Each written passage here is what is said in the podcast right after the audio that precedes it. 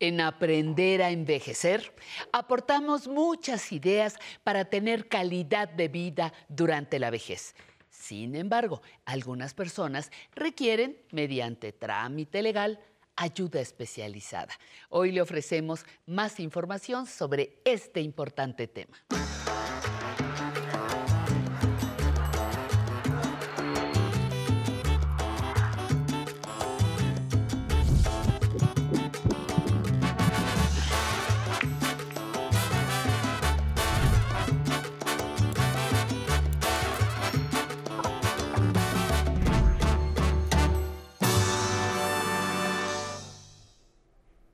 ¿Cómo están? Me da mucho gusto saludarlos nuevamente en vivo aquí desde el programa Aprender a Envejecer en la señal del 11, la emisora del Instituto Politécnico Nacional. Y hoy vamos a estar platicando sobre los tutores de adultos mayores. ¿Cuándo se necesita un tutor? ¿Quién puede serlo? ¿En qué caso debo de contar con uno? ¿Todos debemos de contar con un tutor? Estas y muchas otras preguntas le realizaremos a la experta que estará el día de hoy con nosotros conversando con este tema. Pero bueno, como ya saben y como es costumbre, vámonos con esta cápsula que se ha preparado con mucho cariño para todos y todas ustedes.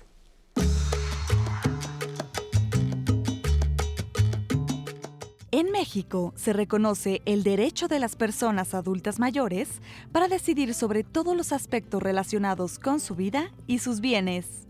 ¿Cuáles son las circunstancias o condiciones en las que es legalmente posible promover acciones jurídicas para que un juez designe a un tutor o a una tutora para una persona adulta mayor? Según el Código Civil Federal, en su artículo 449, el objeto de la tutela es la guarda de la persona y sus bienes. Para que eso sea posible, el nombramiento legal de la persona tutora puede ser solicitado por la esposa o esposo, alguna de las o los hijos, y a falta de estos, alguno de los hermanos de la persona adulta mayor. Generalmente, se busca que la extensión y límites de la capacidad para actuar que tengan los tutores garantice la integridad de los bienes, patrimonio y sobre todo el respeto a la dignidad humana de la persona adulta mayor. Sobre todo lo relacionado con el tema de tutores para las personas adultas mayores, hablaremos hoy, aquí, en Aprender a Envejecer. Pues ya estamos de regreso y hoy nos acompaña en vivo la magistrada del Poder Judicial de la Ciudad de México, Cristina Espinosa Roselló, a quien le agradezco que haya venido y que nos haya dado un espacio en su agenda para platicar el día de hoy aquí en el programa sobre los tutores de adultos mayores. No, muchas gracias. Muchas gracias por la invitación. Eh, vengo eh, con mucho gusto en representación del Poder Judicial de la Ciudad de México a poder aportar un poco de nuestra experiencia. Muchas gracias, magistrada. Para empezar, ¿qué es un tutor de adultos mayores? ¿Todos los que sean adultos mayores necesitan un tutor? No, no, no, no. Eh, solamente aquellas personas que tengan una afección de tipo intelectual, mental, física, o emocional que no les permita manifestar su voluntad, gobernarse libremente o saber y entender lo que están haciendo, requieren de un tutor.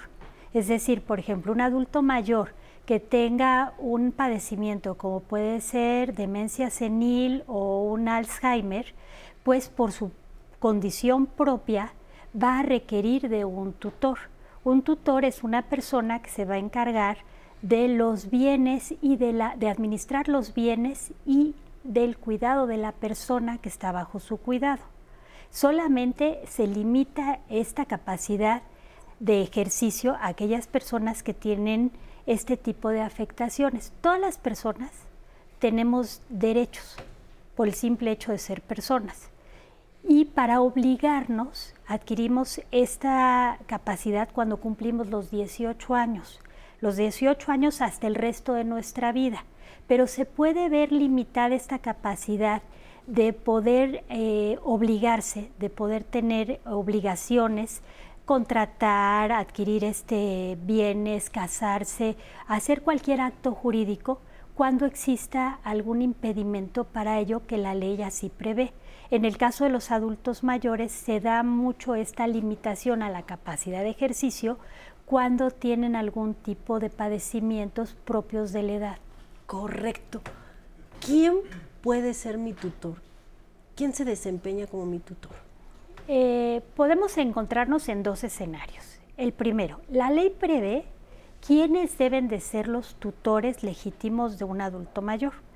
Si el adulto mayor está casado, va a ser su cónyuge o su concubino. Hay que recordar que los cónyuges y los concubinos se manejan como si se tratara de la misma institución. Si no tiene cónyuge, entonces esta institución del tutor va a recaer en los hijos. ¿sí? Si tiene varios hijos, recaerá en aquel con el que viva el adulto mayor o en su caso con el más capaz. De preferencia se busca que sea alguien que sea cercano. Ahora, si no tiene cónyuge, concubino o hijos, se va uno a los colaterales, que serían los hermanos y del, mismo este, adulto, mayor. que seguramente también será alguien de la misma edad. O más grande, ¿no? O eh, si no tiene ninguno y este, esta persona está en una institución, el, el, director de la institución de donde esté acogido puede ser su tutor. Ese es el escenario que la ley maneja como un tutor legítimo, pero en la Ciudad de México contamos con el tutor cautelar que es una institución que solamente tenemos en la Ciudad de México y que implica que cuando uno está en pleno uso de sus facultades mentales y es mayor de edad, puede ir ante un notario público y designar qué persona quiere que sea su tutor en caso de que uno tenga una afección de este tipo y excluye a cualquiera del cónyuge, los hijos o los, hermanos. Puede uno escoger a un amigo o una persona que sea de su máxima confianza porque esta institución de la tutela va encaminada precisamente a que le administren sus bienes y al cuidado de su persona. Incluso puede designar qué va a pasar en caso de que uno tenga una enfermedad qué, eh, qué tipo de cuidado quiere y cómo se le va a administrar estos cuidados médicos y dar, dar indicaciones precisas de qué se va a hacer con sus bienes para que los administre mientras se encuentre en este estado. Ahora, este estado puede ser de carácter reversible o irreversible, porque puede ser, por ejemplo, que uno tenga una enfermedad como fue el COVID, que se encuentre uno un tiempo en el hospital durante ese tiempo que está uno intubado no puede uno hacer ninguna designación y dada la gravedad a lo mejor se requiere de un tutor y del tiempo que requiera para la buena administración de sus bienes, etcétera. O tuve un accidente. Exacto, y un evento vascular y que, eh, que pueda tener un tiempo que no pueda saber o entender, expresarse libremente. Y mientras dure ese estado, puede necesitar de un tutor y al regresar retoma sus actividades normales, pero si eh, eh, se hizo esta designación de tutor ante un juez, se debe de solicitar que ya se encuentre en un estado en el que ella puede ser libre de poder disponer de sus bienes y de su persona. Al contar con un tutor, ¿qué protección tengo? ¿Es necesario contar, es necesario designarlo en caso de que yo esté atravesando por una circunstancia como la que ya platicamos? Sí, sobre todo en el caso de los adultos mayores, normalmente los el, el padecimiento que suelen tener son irreversibles. Un Alzheimer o una demencia senil no, no tiene buen pronóstico, no va a ir adelante, sino que va a ir en deterioro. Entonces, es muy factible que estas personas sean sujetas y vulnerables de que otros abusen sobre todo de sus bienes. Y no necesariamente tienen que ser cuantiosas fortunas, simplemente la pensión que reciben por su jubilación o la pensión que reciben de apoyo de bienestar. Eh, eh, hay personas que abusan de ellos y les quitan ese recurso y hacen uso de, y provecho para ellos. Entonces, el contar con un tutor que vele por sus intereses y que les administre este tipo de recursos y que ese dinero se ocupe para su mantenimiento y sí, para que sea para ellos eh, es que se requiere este, esta institución del tutor. Muchas veces, por ejemplo, eh, requieren del tutor para poder hacer el trámite, simplemente para tener acceso al recurso porque ya no tienen capacidad de saber y entender, pero tienen derecho al recurso. Entonces, a través de su tutor lo pueden hacer. Eh, eh, a veces durante nuestra vida creamos un patrimonio, un bien inmueble, y eh, si ya no tenemos capacidad puede llegar alguien y hacer que firmemos un contrato de compraventa, una promesa de venta, etcétera, y quitarnos el donación. Últimamente ha habido ya le Quité a la abuela yo el bien, ¿no? Sí, sí, y ya y sacan al pobre adulto mayor, le quitan el último recurso. Entonces es, es una medida de protección para ellos. Sí, igual no solamente hablamos de bienes, también hay que cuidar la persona de, nuestro adulto mayor. Uno tiene que responsabilizarse de estarlo llevando constantemente al médico, que se encuentre debidamente. Sus medicinas. Por eso se prefiere que el tutor sea alguien que viva con él, alguien que sepa cuáles son sus necesidades reales. ¿Qué come, qué no come, alergias, padecimientos? Ellos son los que se recomiendan que sean los tutores de la persona adulta mayor. Eh, Vamos a tener que ir a un corte y regresando yo quiero que por favor nos ayude a explicarnos, ¿es un juicio? ¿Cómo lo tramito? ¿Quién puede tramitarle? ¿Ante quién tengo que recurrir? Sobre todo pues para la protección jurídica que nos está hablando de las personas adultas mayores. Vamos rápido a un corte y regresamos a seguir platicando con usted.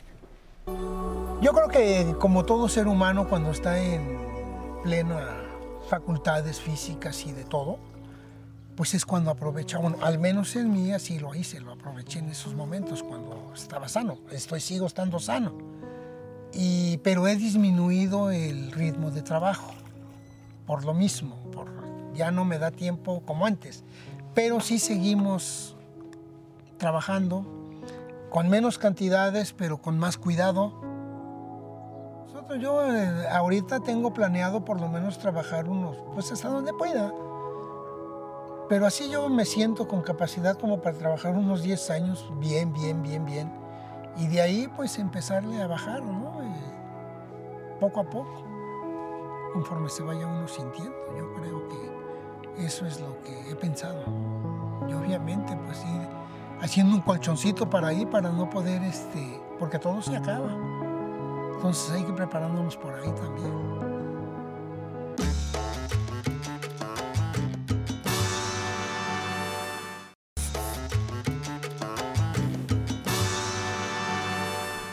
Pues ya estamos de regreso aquí nuevamente conversando con la magistrada del Poder Judicial de la Ciudad de México, Cristina Espinosa Roselló, sobre este tema tan importante que debemos de conocer, tutores para personas adultas mayores. Magistrada, eh, aquí nosotros nos gusta apoyar a la audiencia con sus dudas e inquietudes y tenemos una pregunta del público. ¿Me acompaña a ver qué nos quieren preguntar? Hola, buenos días. Mi nombre es Miguel Ángel Maguey. Yo tengo 60 años y este, quisiera saber qué trámites debo de seguir para, en caso de necesitar un tutor, qué es lo que debería hacer para, pues, para seguir con ese trámite pues justo lo que seguía que le dije que le iba a preguntar. ¿Quién lo tramita? ¿Qué documentos debo de llevar? ¿Ante quién me presento? ¿Es un juicio? ¿Voy ante un notario? A ver, explíquenos todas estas dudas que ya le lanzamos. como te comentaba, uno puede designar a un tutor y esa designación la puede hacer la persona cuando se encuentra en plenas facultades mentales. ahorita yo podría va decir. Uno, va uno al notario, el notario eh, eh, recaba la designación de tutor cautelar y eso se hace en una escritura pública. Esta designación es revocable, es como si se hiciera un testamento para efectos de la guarda, custodia de mis bienes, la administración de mis bienes y mi persona en caso de que yo llegara a estar en ese estado. Y la otra forma de obtener un tutor es eh, a través de un, un, juicio que se llama jurisdicción voluntaria, se tramita ante un juez de lo familiar escrito. Es un trámite relativamente sencillo. se hace una solicitud para declarar una persona en estado de interdicción, esa es eh, la palabra eh, legal. legal. ¿sí? Eh, se requiere que se haga una solicitud, se acompañe la documentación necesaria para crear convicción en el juez de que esa persona tiene algún padecimiento o condición que requiera tener un tutor porque como ya te mencioné hace rato, no toda la gente requiere un tutor, no porque llegue uno a una edad avanzada necesita un tutor siempre y cuando uno sea capaz de manifestar su voluntad y hacerse eh, eh, comprometerse y entender lo que está uno haciendo, derechos y obligaciones. Pero en caso de que ya lleguemos a esa situación, pues se requiere el tutor. Se anexan documentos médicos casi siempre constancias que determinen el padecimiento de esta persona, se hace la solicitud, se presenta ante el juez, se señalan dos reconocimientos médicos, que son dos audiencias a las cuales acude la persona que solicita que su familiar sea declarado en estado de interdicción, el interdicto, en este caso sería un adulto mayor, y el Ministerio Público, el Ministerio Público es eh, eh, importante en este tipo de procedimientos porque limitarle la capacidad de ejercicio a una persona es muy delicado, entonces requerimos tener todas esas este eh, cuidado al respecto. Es un trámite muy bien cuidado, no como luego nos lo pintan en las películas, ¿no? Que vamos a darle los bienes a la tía y vamos a declararla como que ya no, tiene capacidad. O sea, sí es todo este trámite cuidado. Cita a dos médicos alienistas, es decir, especialistas en la mente, en trastorno, padecimiento, padecimiento que pudiera tener, de dos instituciones públicas comparecen a ese primer reconocimiento, le hacen ciertas preguntas al interdicto y de ese reconocimiento ellos nos dicen como peritos si efectivamente esta persona requiere que se le declare en estado de interdicción, es decir, que se le limite su capacidad de ejercicio, qué requiere para estar bien cuidado, que si necesita vivir en compañía de una persona, si puede realizar algunas actividades o no puede ya realizar ningunas, o sea, de, este tipo para saber de, de comprometerse y hacer, realizar algún acto. Normalmente cuando son demencias seniles o Alzheimer, nos dicen que definitivamente se tiene que limitar su capacidad de ejercicio y no permitir que realicen ningún tipo o acto, acto jurídico. ¿sí? Se lleva a cabo ese primer reconocimiento. En ese momento, cuando los dos peritos nos dicen que efectivamente se encuentra en esta situación, se le designa un tutor provisional y se prefiere a, a la persona a la mejor que solicitó el, el, este, de, este eh, este, juicio. o ya se tuvo que haber recabado si esta persona había designado un tutor cautelar. Si él designó el tutor cautelar, en ese momento se le designa como tutor de esta persona. Se señala nueva fecha para un segundo reconocimiento. Vienen otros médicos. El primer reconocimiento normalmente giramos el oficio al INCIFO, el Instituto de Ciencias Forenses del Poder Judicial, y el segundo reconocimiento al, al Hospital Fray Bernardino.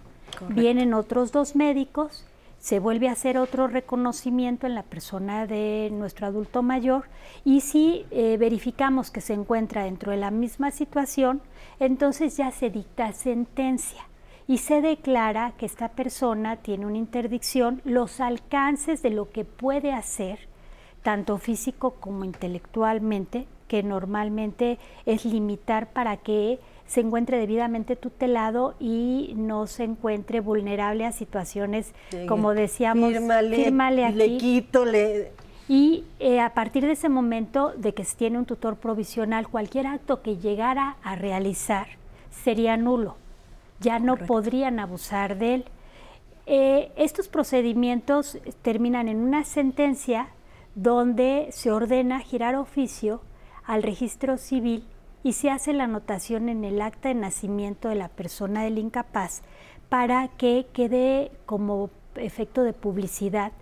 Casi para cualquier venta, cualquier cosa nos pide nuestro acta de nacimiento, por eso a veces se pide que sea con una vigencia, porque puede tener una anotación de que esta persona se encuentre en estado de incapacidad y que no es sujeta de obligaciones.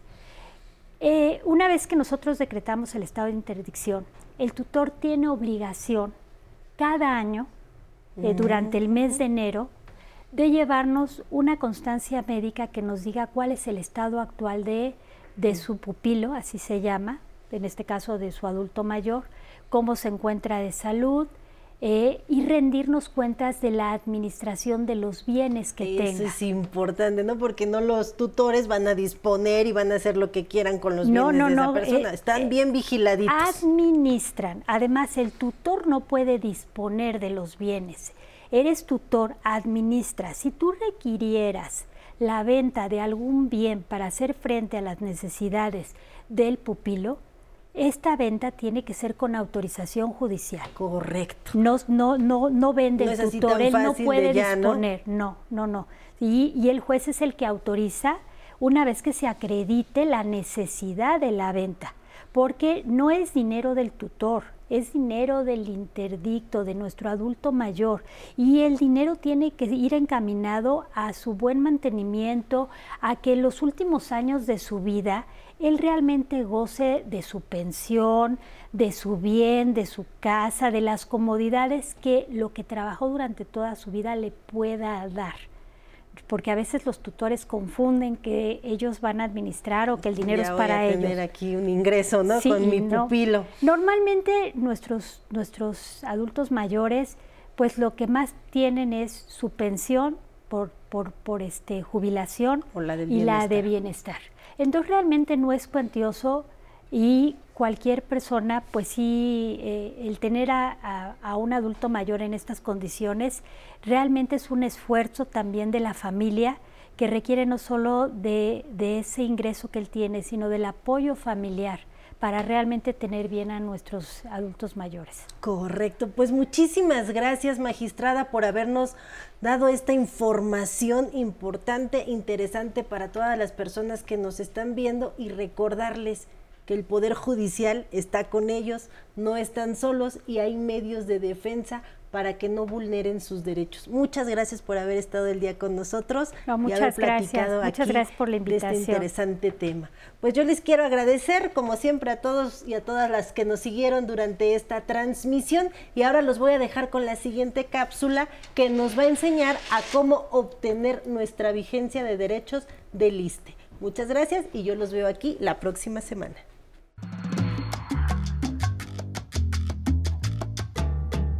La vigencia de derechos del ISTE es el documento que acredita el acceso a seguros y prestaciones de las y los trabajadores activos, pensionados o beneficiarios de esta institución.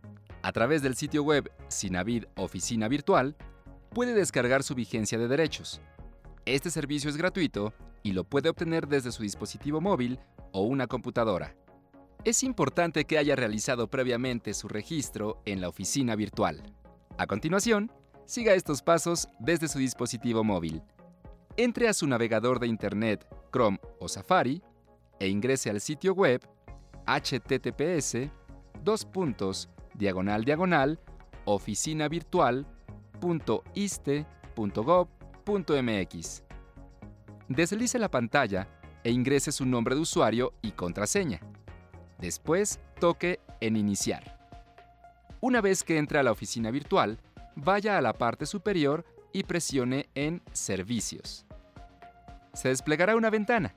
Seleccione la opción Constancia de vigencia. A continuación, le mostrará el nombre del trabajador o pensionado y sus beneficiarios en caso de tenerlos. Toque sobre el nombre de la persona que desea obtener la constancia de derechos. Le abrirá el documento que contiene la información que acredita si tiene derecho a los servicios del ISTE. En la parte inferior pulse el icono Compartir para enviarlo por correo electrónico y así lo puede imprimir desde una computadora. En la ventana que a continuación se despliega, seleccione su correo electrónico. En la siguiente página pulse en Para y escriba el nombre del destinatario.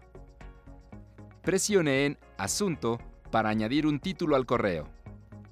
Pulse la flecha superior derecha para enviar el mensaje. Así podrá descargar la constancia de vigencia desde su hogar para continuar con cualquier trámite que quiera realizar. Si tiene alguna duda, envíela al correo electrónico tecnología.aprenderenvejecer.com once.tv. Hasta pronto. Qué gusto me da saludar a las personas que nos ven desde la señal del 11. Gracias por comunicarse y dejar sus mensajes desde Tijuana, Sonora, Veracruz y muchísimos abrazos hasta Zacatecas. Y como es muy importante que sigan conociendo sus derechos como adultos mayores, les recomiendo que visiten el blog de Aprender a Envejecer. En esa página pueden ver los datos de los especialistas que nos acompañan. También les invito a que dejen sus comentarios. Como nos escribe Memo KM, nos dice gracias por la información, aprender a envejecer. Gracias Memo por estar siempre presente con nosotros. También Lupita Mejía nos dice que excelente programa. Gabriela Chávez nos saluda desde Aguascalientes. Y Norma García dice que excelente música y programación. Muchas gracias, Norma. Y también quiero saludar a todos los que estuvieron conectados con nosotros en el Facebook en vivo y nos saludaron como Silvia Denardi, Marta Martínez Vera, Marial Figueroa, gracias por estar presente con nosotros. Crisanta Moreno también, Aurora Lilia Madrid, también siempre está eh, todos los días aquí en Aprender a Envejecer. Y bueno, pues ya para terminar el programa, vámonos a bailar. Pasito con Habana Son Cuba. ¡Vámonos!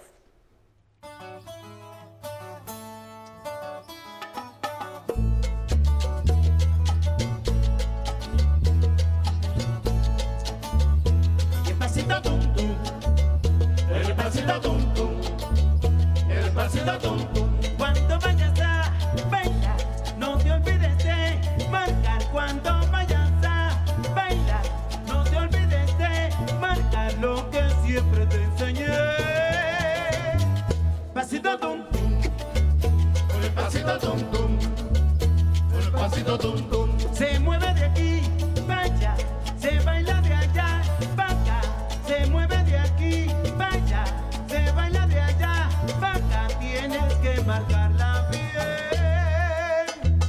Pasito tum tum, el pasito tum tum, el pasito tum tum